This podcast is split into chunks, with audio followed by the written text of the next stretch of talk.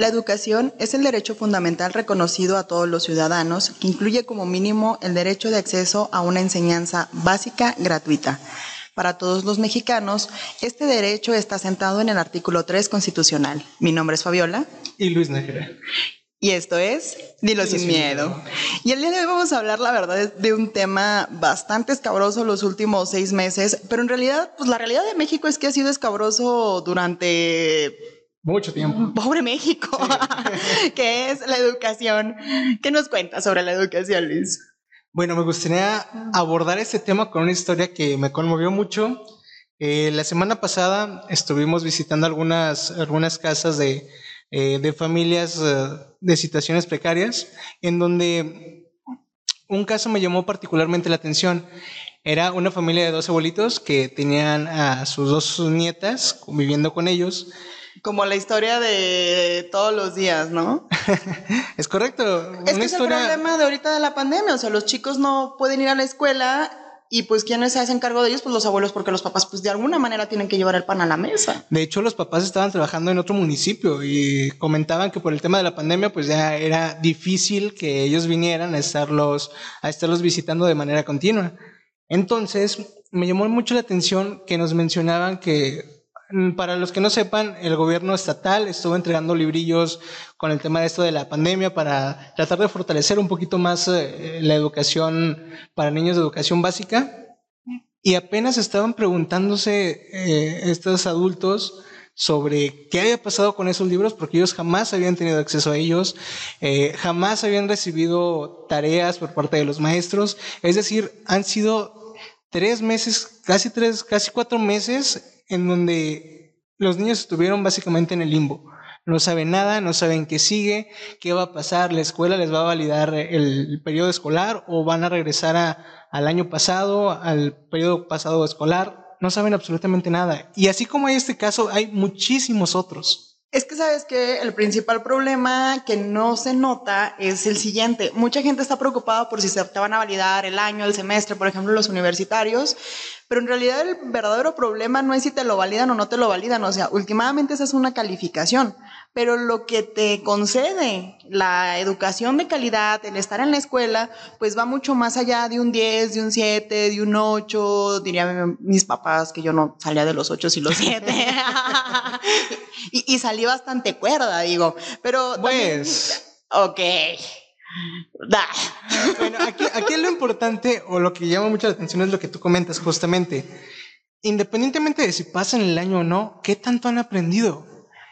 Y es que es eso, o sea, porque la escuela no solamente te enseña bases de matemáticas, de español, de historia, o sea, te enseña también bases psicosociales, te enseña em, inteligencia emocional, o sea, es decir, se supone que los eh, programas educativos están diseñados de manera tan integral. Bueno, se supone. Por eso dije se supone. Claro, está. Hay que hacer principal Sí, sí, sí. Yo dije se supone. Que los programas educativos deben de estar diseñados, o sea, tan integralmente que deberían de desarrollar en el ser humano, o sea, un ser humano inteligente, académicamente hablando, pero también un ser humano que pueda llegar a vivir en sociedad en una vida adulta. De hecho, en los documentos más básicos sobre pedagogía, básicos y viejos, ¿verdad? Antes de que me golpeen por ahí todos nuestros conocidos educadores y maestros, un saludo a todos ellos, educadores, maestros, docentes que tenemos por todos lados y conocidos antes de que nos linchen. Pero en un documento de pedagogía muy, muy básico, pues habla acerca de que la educación el fin principal de la educación en ese documento que fue escrito más o menos como para 1975, imagínate el tenor social y cultural, la escuela no era otra cosa más que la manera o asegurar que saliera eh, material laboral para las empresas, para las maquilas y para las, o sea, para, para trabajar, para sostener la vida económica de una ciudad. Te hablaba de un documento viejo, pero actualmente en pleno 2020, y estas son cifras de la encuesta nacional de acceso a, en los hogares al Internet. Ya vas a empezar con tus cifras. No, Ay, qué es que luego la gente, no, no, luego la gente empieza a joder con que no traemos datos, con que no son reales, que de dónde sacamos las bien, cosas. No, buena, o sea, la neta yo no voy a andar discutiendo por eso. Yo por eso doy los datos de dónde saco y qué traigo, ¿no? Pero bueno, el 49% de las personas aquí en la ciudad no cuentan con acceso a Internet. O sea, estamos hablando de poquito nada menos de la mitad de la gente. El caso del señor de esa de la gente que no cuenta con acceso a Internet, cuánta gente sabe y cuánta gente no sabe usar Internet. Y de ahí vamos al 72%, pero ya en las comunidades rurales que no tienen acceso, o sea, el 72%. Entonces, si estábamos hablando que en un supuesto antes los programas educacionales tenían que tener una una situación muy integral para desarrollar a personas útiles a la sociedad, pues ¿qué está pasando ahorita en pleno 2020 con la situación de que ya ni siquiera tenemos escuelas y ahora todo es virtual? Fíjate, es un tema muy interesante y hay que ver como lo que verdaderamente es la educación. O sea, la educación no nada más lo vemos en... Es un proceso infinito. O sea, jamás terminas de aprender. La educación siempre va a estar. en eso, sí, o sea, en un rollo ñoño, sí, en un rollo ñoño, sí. Ok, vámonos por el, rollo, el rollo ñoño. Ok, bueno, sí, vamos a romantizarla. Vamos a verlo pues, todo, esto muy bonito. Se supone que la educación comienza desde tu casa, eh, ahí empiezas a ver los principios. Desde el seno materno. Sí, que tu mami te dice que está bien, que está mal, el motivo. El respeto, la disciplina. Sí, claro, claro. Sí, sí, sí. Y luego nos vamos un poquito más arriba, que es lo que estamos platicando ahorita en tema de educación básica, en donde pues ya te empiezas a relacionar con, las, con tus compañeros, empiezas a tener, te abres al mundo exterior, vamos. Ajá. Ahora, en la universidad, ¿Qué pasa en la universidad? En la universidad es cuando precisamente pasa lo que tú comentas. Es cuando nos abren la puerta al mundo laboral y es donde tenemos que estar empezando a agarrar callo, a saber hacia qué, qué ramificaciones nos vamos a ir dirigidos. El caso que yo te comentaba de, esta persona, de esta familia, o este caso en particular, es en educación básica. Pero ¿qué pasa con las de educación universitarias? Los de educación de prepa. Imagínate, los que están en último semestre de cualquier, cualquier universidad, vamos a llamarlo la FECA. Los que ya están a punto de, ser, de egresar, que este, en este mes le tocaba ya tener su graduación. Tener bandas, íbamos a tener, bandas y no nos cancelaron. Y ya no teníamos nada. hombre, era lo único que esperaba del año. ¿Cómo van a salir al mundo al mundo laboral en esas, en esas circunstancias? Ay, mira. a ver, tú, estuviste en la FECA. Aquí eres mi muy peculiar punto de vista. O sea, mi muy peculiar punto de vista es, las universidades sinceramente no te preparan al mundo laboral. Esa es la realidad de las cosas. O sea, tú estudias una carrera universitaria de cuatro años y medio, sales al mundo laboral y no tienes las herramientas básicas para salir al mundo laboral. Entonces estamos hablando que el sistema educativo, desde incluso antes de la pandemia, estaba, deficiente. Luis, estamos hablando que antes de la pandemia, cuatro de cien personas no sabían leer ni escribir, leer ni escribir. Eso es lo que estamos hablando. Estamos hablando de que el INEGI apenas pudo hacer un sondeo de que se estaba haciendo algo por el analfabetismo en 45 años. O sea, el primer análisis donde estaban diciendo que estábamos haciendo algo por educación a nivel México salió de 1970 a 2015. O sea, la verdad, la pandemia vino a destrozarnos la vida a muchos, pero es, o sea, la educación ya estaba golpeada. O sea, eso es una realidad. Antes de lo de la pandemia, la educación ya estaba mal. Desde nivel eh, básico, desde nivel medio, desde nivel superior, desde nivel básico, donde puedes preguntarle a cualquier docente, a cualquier maestra, los padres que nos involucran, o sea, un padre que no se involucra en la educación del niño, como que piensa que la escuela es guardería, que en la escuela le van a enseñar todo, hasta en niveles superiores, en donde a mi muy peculiar punto de vista, y lo digo sin miedo, yo sé que me van a linchar, siempre me termina linchando, Muchos de los catedráticos que dan clases desconocen el panorama laboral actual que estamos viviendo. Es que es justamente eso, los enseñan a ser maestros, a ser catedráticos. Ajá, o sea, porque te enseñan laboral, teorías, el mundo laboral es totalmente eso. Y llegas al mundo laboral y te das en toditita la cara cuando es a la hora de discutir acerca de hasta de cómo manejarte en Hacienda. Y eso cualquier carrera, perdónenme, pero cualquier carrera lo ocupa. Sí, yo creo que ahí es cuando todos los que ya somos egresados de la universidad nos damos ese, ese choque en seco. Lo que le llaman la crisis de los 25 años. Yo la viví un poquito antes. Yo también desde los 22. espero no dure tanto tiempo como después de los 25, si no es preocupante. Ahora, te, te, vienen enseñando durante esos cuatro años y medio cómo hacer las cosas eh, en la forma bonita. Mira, por ejemplo, yo de mercadotecnia, mira, si generas esa estrategia, esa, estrategia te va a funcionar así. ¿Por qué? Porque los libros te lo dicen, pero te topas en seco cuando haces lo que la, genera las estrategias y no funciona. Ah, ah, y se van contra ti, te dicen, oye, es que no sabes que estás aprendiendo. Topas en seco desde el momento que vas a buscar un cliente, o sea, alguien que te contrate y no sepas negociar lo que el cliente quiere. Es que aquí... Desde ahí topas en seco, desde buscar tu mercado laboral es que ese es otro tipo de educación. Eh, no, no, es una educación conforme a tu profesión, sino es una educación ya más de, de, ventas, una educación emocional. Que eso, por ejemplo, la educación emocional, estaba platicando con un médico eh, hace poquito y nos mencionaba de, es que sabes que un médico después de la carrera no está preparado para decirle a un paciente o a una familia de un paciente que falleció. ¿Dónde se tocan esos temas? Dos cosas que yo considero. Todas las carreras ocupan manejo de hacienda, manejos legales y manejos de negociación. Los tres casos. Y les vamos a quitar el, trabajo a los psicólogos, a los contadores. No, señor. Básico de Hacienda mínimo para que sepas que debes de generar un RFC y que debes de pagar impuestos y cuáles son las facturas que podrías generar para no pagar eh, tantos impuestos porque pues ahí puede ser por ahí un, caso redituable, ¿no? Consúltelo con su contador, yo no soy contadora por cierto. una clase de negociación me refiero al hecho de que por ejemplo tú como mercadólogo vas a venderte un cliente y si el cliente es necio como la fregada, porque así son las personalidades, te va a decir que él quiere que hagas esto. No, y que quiere, tú recién egresado y te quiere con 10 años de experiencia. Sí, sí, sí. Y eso también es negociar, eso es venderte, es negociar. O sea que la, la calidad de las personas, tu profesionalismo no lo da el tiempo. O sea, también lo da mucho el valor personal. De hecho, este amigo que, perdónenme, pero me cae un poco mal, este John Maxwell, hablaba de que era mejor tener empleados con ética que tener este, empleados capacitados.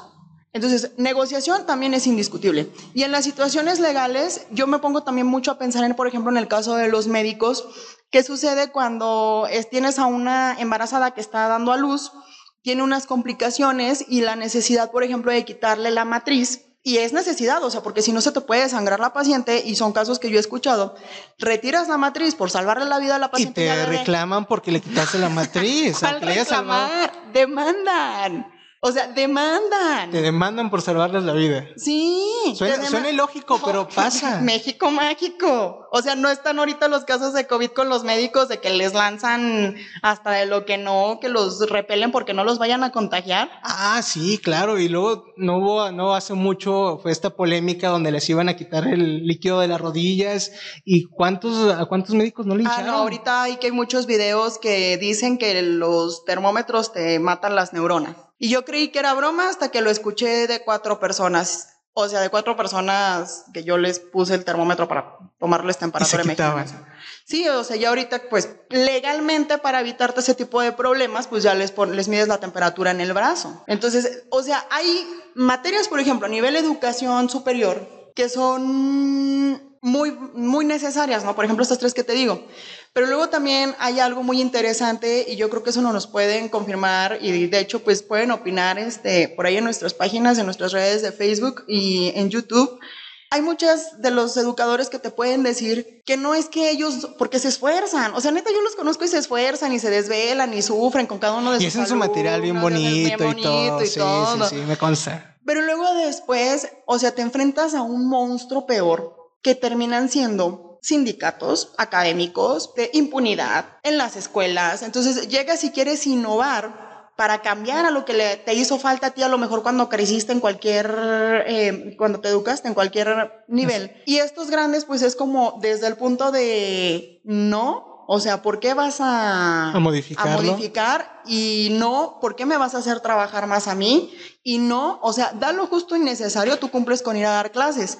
De hecho, ah, en este fin de semana estaba viendo una película, Escritores de la Libertad, que a la maestra pobre consiguió como tres trabajos para comprarles libros a los muchachos, literal, porque en la escuela decían que no les podía No, y eso pasa. Sí, o sea. Hay, hay docentes muy comprometidas con la educación que se ven en la necesidad de no poder hacer nada, porque como tú lo comentas, el sistema te atrapa, el sistema te quiere y el sistema, por eso te digo, o sea, El problema de la educación no ha sido, porque luego todo el mundo dice, no, pues es que la educación se vio mermada eh, después de lo del, del coronavirus y ha sido como la peor etapa de la educación y no sé qué. No. Ya existía. Ya existía. No se visibilizaba. Y es que espérate, ahorita estamos comentando todo esto y si de por sí estaba mal, eh, comentando con unas docentes de que tenían vínculos en, en poblados, en rancherías, decían, es que a nosotros nos es imposible acceder muchas veces a estos poblados porque la misma población no nos deja entrar. Y para llevarles tarea a los niños, no nos dejan. Y es dejar a los niños en el limbo, como lo comentaba hace un momento, porque no se tiene, no se les genera tarea, no se les entrega ejercicios. Los papás están trabajando y no tienen tiempo suficiente para estarlos cuidando y estarlos motivando, educándolos. Inclusive, como tú lo mencionas en el tema del analfabetismo, ¿cuántos padres no tenemos que ni siquiera saben leer o escribir? Y es que nosotros lo estamos viendo muy en lo local en la ciudad, pero vete a poblados de las periferias y es un tema de pan de cada día. Y antes de la pandemia. Imagínate, o sea, es horrible. Y Porque ahorita estamos hablando de que tanto educadores, estudiantes y padres de familia o tutores se han tenido que ver en la necesidad de renovarse y aprender a utilizar nuevas tecnologías. Entonces, que de repente se les un poquito las cabritas y salían desnudos de ahí en las webcams. digo, digo, que, que cualquiera nos puede pasar, ¿Alguna experiencia que contar? Oye, no, es que estuvo muy, muy interesante que de repente los maestros que no tenían, como que son de la vieja guardia, que, que no se meten tanto en el tema digital, empezaban a hacer sus transmisiones en Zoom o en estas plataformas para stream y de repente salía su esposa con brasier o sacaban sus, eh, sus más íntimas cosas del mundo. Mis papás son maestros, este, no les pasó eso, ¿verdad? No, no les pasó ah, eso. un saludo a tus Un saludo para mis padres, ojalá no escuchen las cosas que digo. Este, y entonces nos daba muchísima risa a mi mamá y a mí, ¿no? Porque mi papá estaba así en, en videoconferencia dando la clase y de repente nos decía, mamá, vas a ir por el pan. Y mi mamá decía, no, mi mamá y yo gritando, ¿no? Sí, porque aparte de todo, pues todavía soy mantenida, ¿verdad? Lo sepa el mundo. Y mi papá volteaba así con una cara de... Cállense, estoy, estoy en clase. Pero, por ejemplo, mucha gente habla de, lo dramático también, ¿no? De, este 49% que no tiene internet. Y lo del 51% que sí tiene internet fueron los casos de estos maestros. Casos muy admirables de, de, de maestros, por ejemplo, que pues se metieron en pilas y órale, ¿no? Aprender a usar el internet, aprender a usar este, la computadora, cámaras, el sonido. Digo, si yo a veces batallaba con el cañón para aprenderlo y conectarlo a la computadora, pues ahora ya como empezar en este rollo era, era admirable.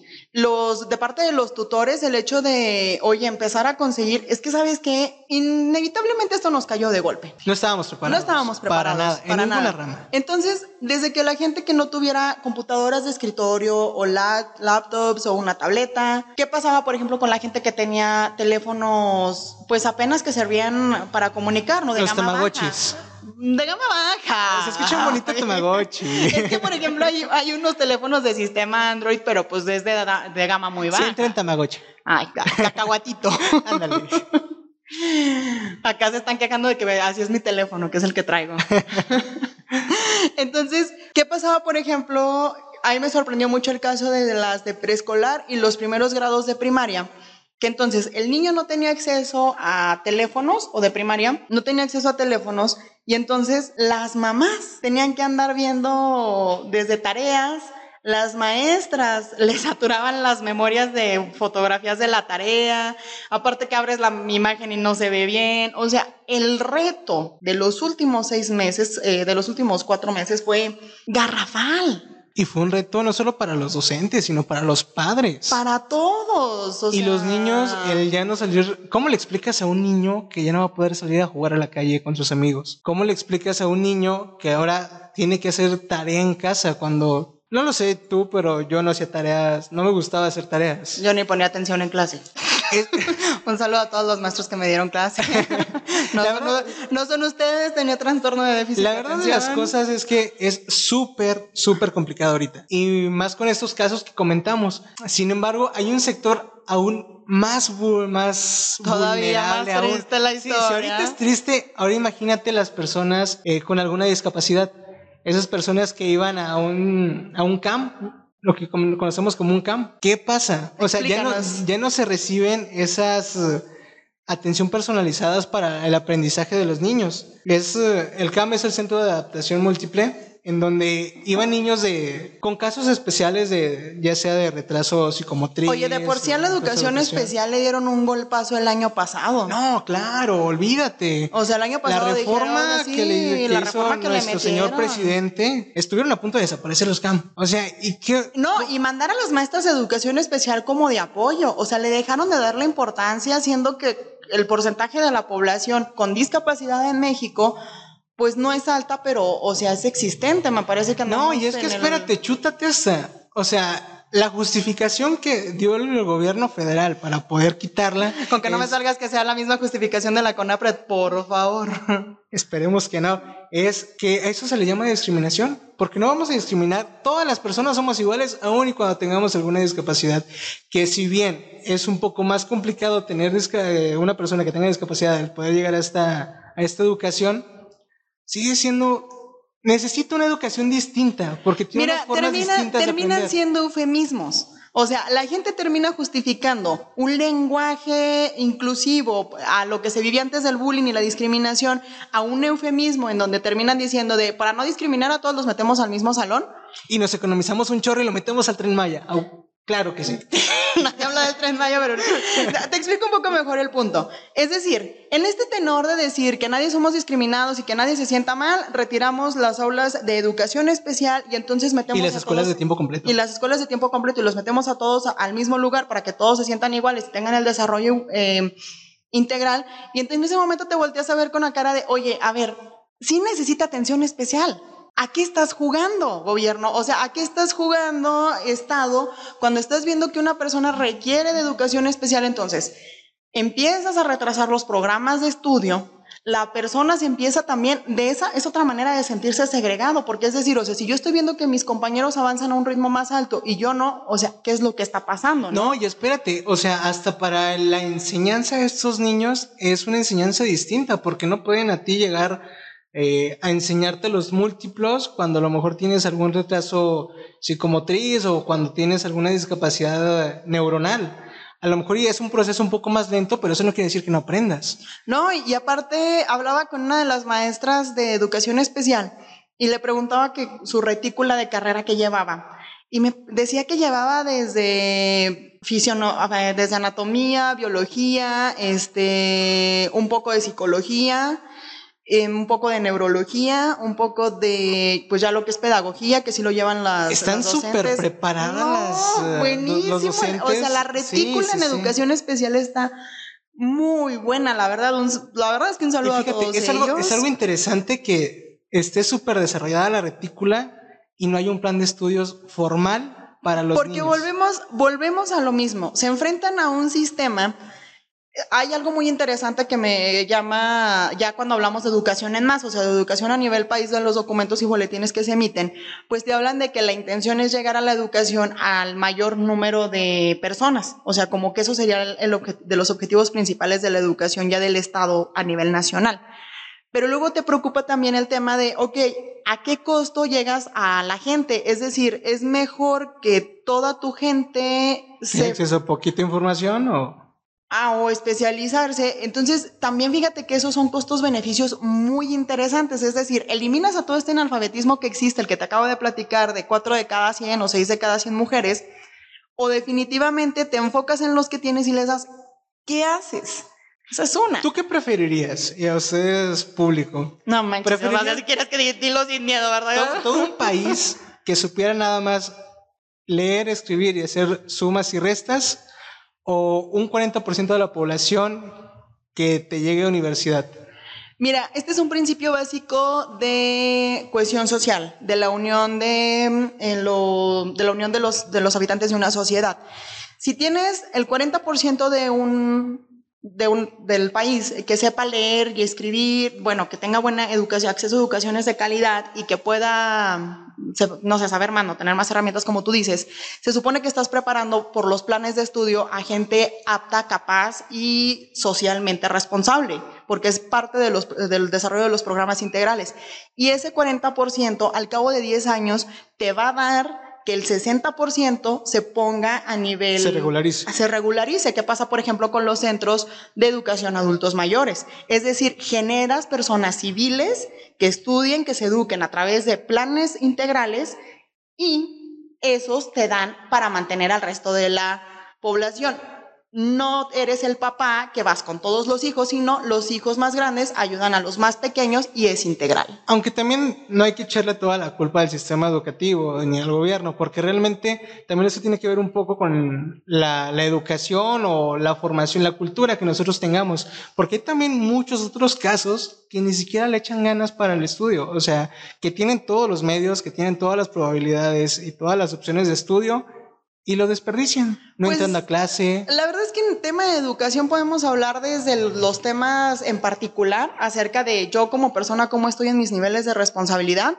hasta niveles sociales como por ejemplo los niveles de educación estilo japonés que manejan el modelo de la triple hélice, o sea, sociedad civil que es los que estudian y los tutores padres, gobierno es la segunda hélice Estado y la tercera hélice es eh, los empresarios. Entonces, e, está muy interesante, por ejemplo, esos estilos, de, esos sistemas, esos esquemas de, de, educación. Digo, pero educación realmente te da para todo, o sea, desde un tema personal, que por ejemplo los beneficiados o los pocos dichosos que tuvimos acceso a la educación en superior a más, este, y no la supimos aprovechar o que a lo mejor yo te platico que mi promedio siempre fue medio y que siempre estuve súper distraída, hasta la gente que no tiene acceso, ¿sí me explico? Yo creo que esto más que nada, sobre todo en el tema de educación, es un tema de corresponsabilidad, es decir, de todos ayudarnos a todos, tanto yo hacerme responsable de lo que aprovecho o lo de que desaprovecho las cosas que tengo, como en cuánto tanto yo comparto lo que tengo y lo que hago y lo que sé. Entonces, es un tema de corresponsabilidad. No puedes, como tú dices, echarle toda la culpa al gobierno, no puedes echarle toda la culpa a los padres de familia, no puedes echarle la culpa a todos los docentes, porque si hablamos de culpas son culpas compartidas. Es correcto. Pero ¿por qué hablar de culpas y no hablar de soluciones? O sea, ¿por qué no voltear a la nueva era? Porque, por ejemplo, lo que pasó ya en los últimos tres meses, ya pasó. Y está pasando y está sucediendo. ¿Y ahora dónde vamos? Y ahora en esta era y en todo este medio digital donde no nos podemos reunir en, bajo ninguna circunstancia, las personas de nuevo ingreso, los que tienen que presentar el famoso Ceneval, ¿qué van a hacer? Porque mira, no lo sé tú, los exámenes virtuales ahorita es un tema muy controversial, porque así como pueden ser buenos, pueden ser malos. No, porque se supone que entonces el riesgo ya va más hacia la activación del pensamiento. Ya no son preguntas tan simples como qué dice la teoría tal, sino más bien casos de resolución de, de conflictos, entonces de crisis y conflictos, que a mi punto de vista la verdad es que eso es lo bueno que ha, suscitado de este caso como se puede generar más el rollo de que abras el libro y copies, pues entonces los maestros se ponen a, hacer preguntas más de resolución. Más desarrolladas. más desarrolladas. Porque antes era, agarraban el segundo párrafo del texto y tal cual copiar, pegar, nada más lo, ponían signos de interrogación, le ponían fórmula de, de pregunta y literalmente ahí viene la respuesta. Lo podías googlear y te aparecía. Entonces, eso me gusta de lo que está pasando. La gente se está despertando más a, resolución de crisis, a resolución de conflictos, a tener un poco más este rollo del sentido común. O sea, eso está padre. Dentro de lo malo, lo bueno. Sí, sí, sí. Esperemos que ante esta eh, epidemia, pandemia y todos los uh, chubascos helados de la educación que hemos tenido, nos sirva, para, nos sirva para poder tener un sistema educativo mucho más competente y que nos ayude a todos como mexicanos. Con una sociedad más corresponsable, sobre todo. Pero bueno, pues esto es decirlo sin miedo, ¿no? Claro, y así terminamos este episodio del día de hoy y dilo sin miedo. Siempre. Hasta la próxima.